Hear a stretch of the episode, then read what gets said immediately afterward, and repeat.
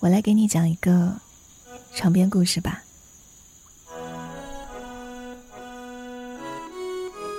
在旧社会的朝鲜，出身贫寒的女孩，她的父亲很早就去世了，她的母亲被迫在地主家里打工。家里呢，还有一个年纪很小很小的妹妹。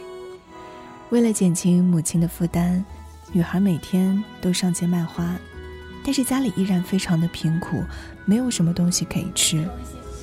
没东西，家里米都没有一粒，你怎么找呢？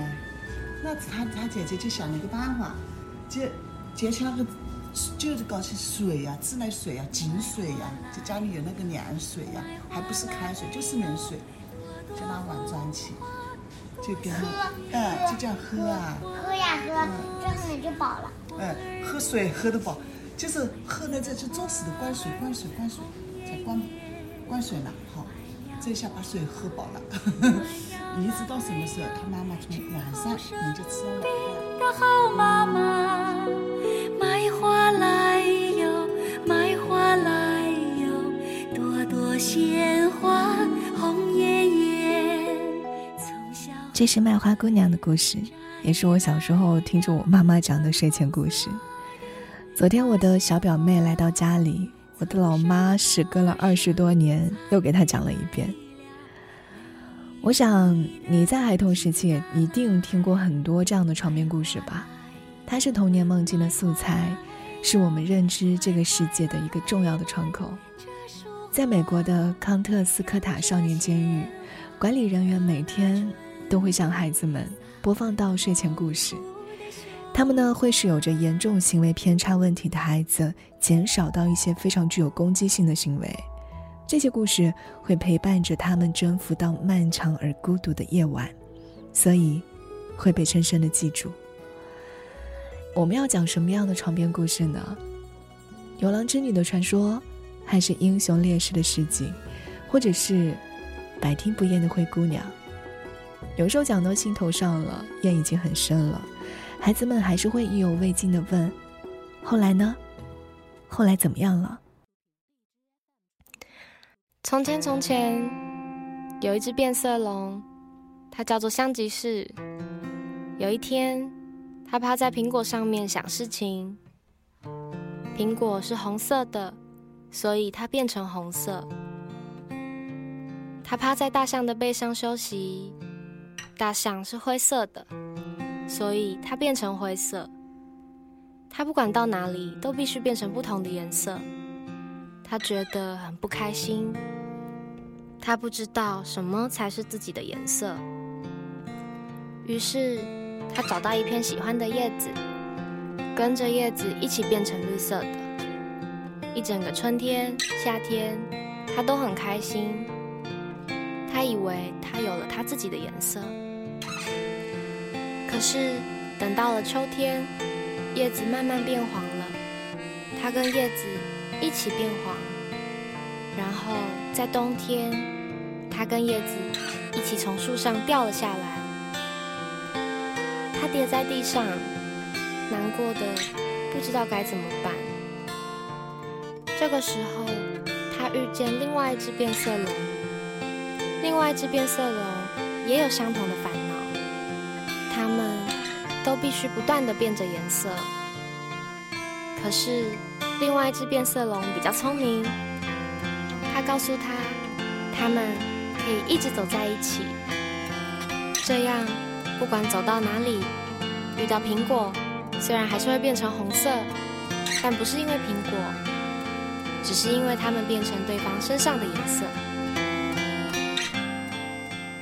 有一些睡前故事，讲的不仅仅是给孩子听的故事，也是讲述者通过这样的方式来表达内心最深切的愿望。在电影《念念》里面，妈妈就经常在睡前给孩子讲美人鱼的故事。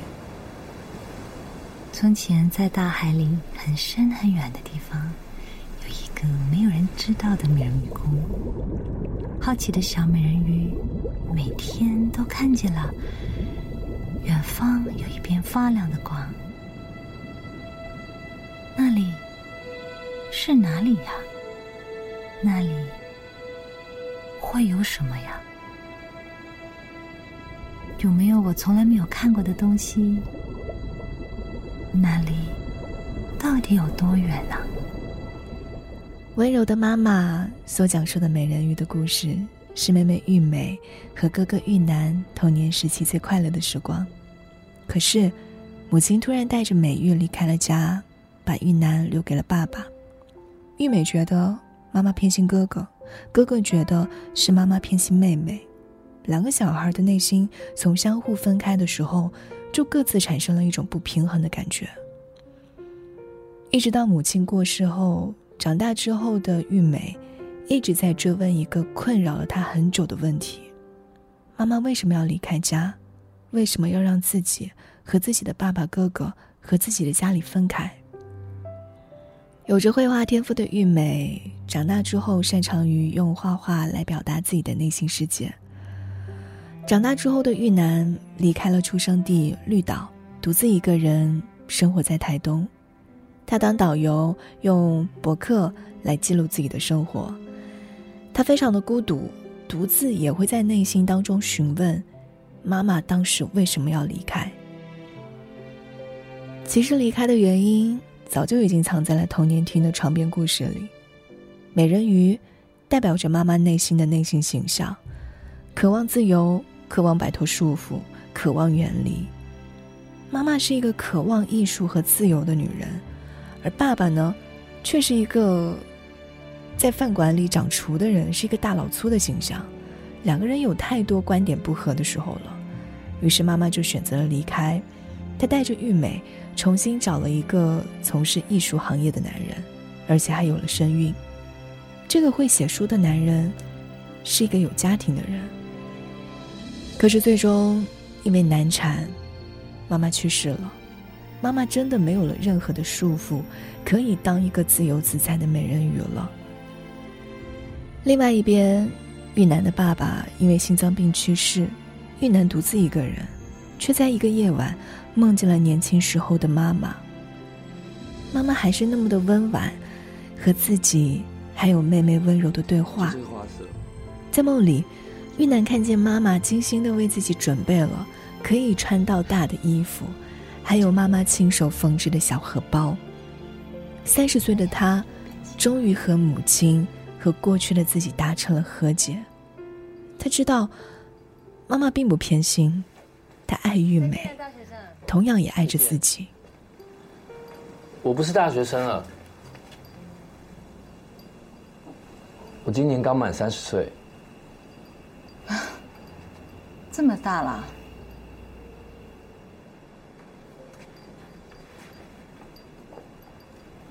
妈，哎，忘了东西。可是玉美的心结非常的深，成为画家之后，深海和美人鱼是她的心结，母亲难产而死的阴影也一直笼罩着她。到后来自己怀孕了，加上男友也因为家庭创伤，逃避自己当爸爸的责任，美玉一时之间不知道如何面对这个生命。但也是因为这个生命，美玉和男友放下了各自的执念和对于过去的纠结，女儿的出生带给他们两个人家的温暖，重新建立起来的家治愈了他们内心的伤痛。他看着怀里这个小生命，终于从母亲难产的阴影中走了出来，也更加理解了母亲的选择和家的意义。于是。玉美用小时候妈妈讲的美人鱼的故事出了一本书，叫做《送小鱼回家》。在书籍的签售会上，哥哥玉南走了进来，兄妹俩也终是在这个故事里重新的相聚了。美人鱼在海里遇到了迷路的小鱼，他安慰着小鱼：“小鱼，小鱼，既然回不了家，不如就跟我一起去冒险吧。”小鱼问：“去哪里呀？”“去远方。”“远方？远方在哪里呀？”美人鱼说：“我也不知道。”小鱼说：“我这么小一条鱼，能去那么远吗？美人鱼说：“我们有勇气，有力气，怕什么？”小鱼还是很害怕的问：“那会不会遇到鲨鱼呢？”可能吧。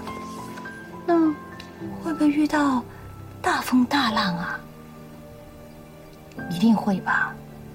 那会不会遇到捕鱼的网啊？我也不知道。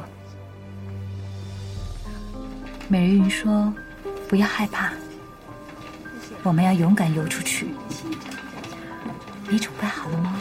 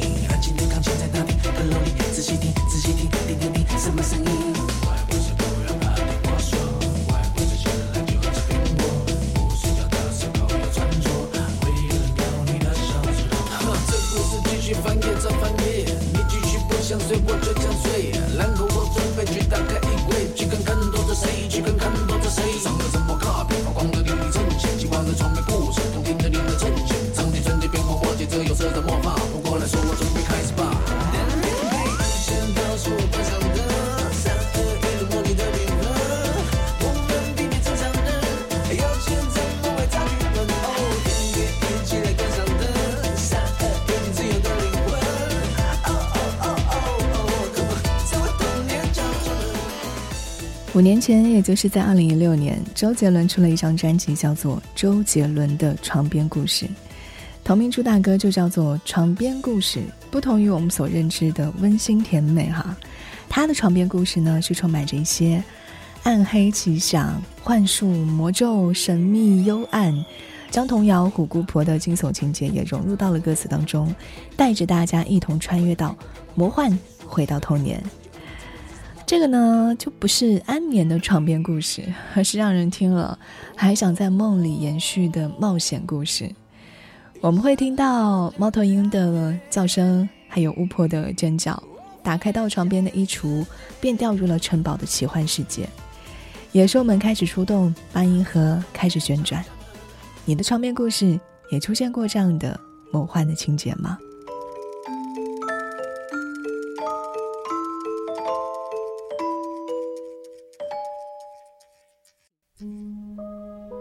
还记得在电影《大鱼》里面，年幼的威尔在睡前就会经常听父亲讲述一个充满着奇幻的故事，关于鱼和婚戒的出生故事。他的爸爸说呀，在威尔出生的那一天，爱德华也就是自己哈，父亲爱德华以结婚戒指为诱饵，钓上了一条充满着传奇色彩的大鱼，戒指却成为了渔夫中的物品。父亲追着鱼从上游游到下游，拿回戒指之后，这个戒指就成为了威尔最好的出生礼物。Some said that fish was the ghost of the thief who drowned in that river 60 years before. Others claimed he was a dinosaur left over from the Cretaceous period. 很多年来，爱德华将这个故事讲给了很多人听，有好奇的小孩子们，有威尔的新婚妻子，甚至是在威尔的婚礼上，他还在重复这个离奇的出生的故事，成为了全场的焦点。在威尔的小时候，就经常听父亲在睡前给他讲这个故事。故事当中还出现了很多奇幻的元素，什么巨人呐、连体姐妹之类的。威尔长大之后，慢慢的识破了父亲的谎言，觉得父亲讲的这些奇幻故事都是吹牛。但是，也是在父亲离世之后，威尔才真正的懂得，讲故事的父亲，就是他最真实的样子。他也许有些浮夸，也许的确的爱吹牛，但是作为一个父亲，他精心为孩子准备了独特的浪漫出生故事，他将自己的经历打造成了奇幻的睡前故事，为孩子创造了一个又一个的美丽的梦境，在这个故事中传达着勇敢、坚定、乐观、豁达的人生信念。在父亲的奇幻故事中，他的人物其实都是有现实的原型的。他将每个朋友的平凡人生，都装帧成了一个美丽的传奇，变成了故事的一部分，永远的流传了下去。故事当中的真实与否，也早就已经不重要了。威尔通过父亲讲述的故事，理解了父亲的一生，而我们通过故事，来了解世界，认识自己。就像海明威曾经说的那一句：“任何人的人生，若如实讲述。”都如同小说一般。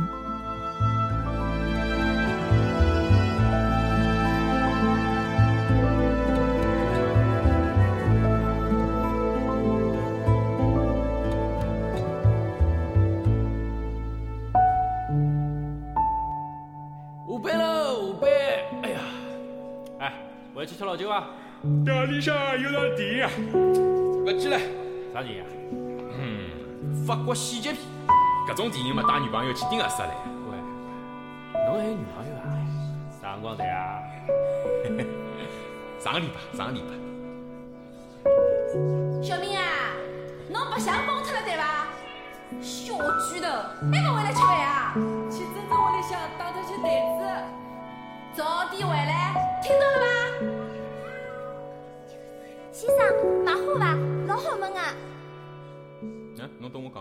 此刻听到这大段的上海对话，配着钢琴，是由上海彩虹室内合唱团演绎的，一些很日常的片段，可能有些朋友听不懂在讲什么哈。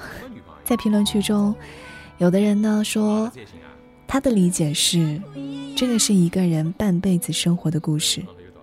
工人认识了卖花姑娘，与她约好每天早上都要在老地方见面，于是工友找他，他就说。明天早上没有时间，那是因为工人和姑娘要约会看电影。再后来，工人和卖花姑娘在一起了，生了一个孩子叫小明，姑娘也成为了一个唠叨的母亲。但是，一切都是一个循环，普通的生活依然在继续。来自这一首上海彩虹室内合唱团，这首演绎的念白就叫做《卖花姑娘》。开心了真的开心。那钞票管侬。嗯，想呀。平凡的日子循环着，就像那个床边故事，小时候一遍又一遍的听都觉得新鲜，后来再把同一个床边故事讲给后来的孩子，讲这个叫做卖花姑娘的故事。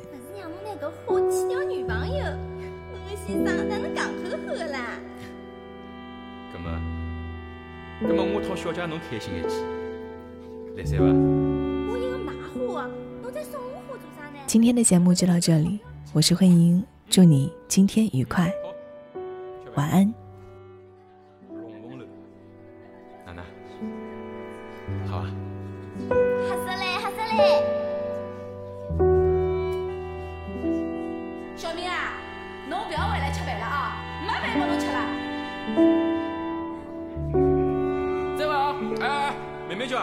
明朝勿要忘记脱跟张生讲声订单的事体哦。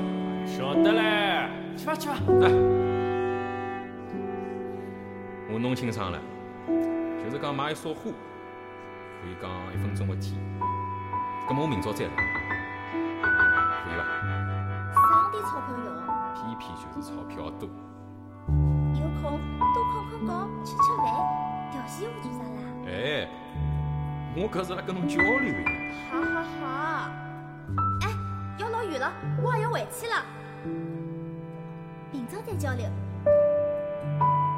好呀，葛么明朝回。回来了，回来了！楼头真正不让我跑呀！哎呦，但是明朝也落雨啊。落雨我也来。好，明朝回。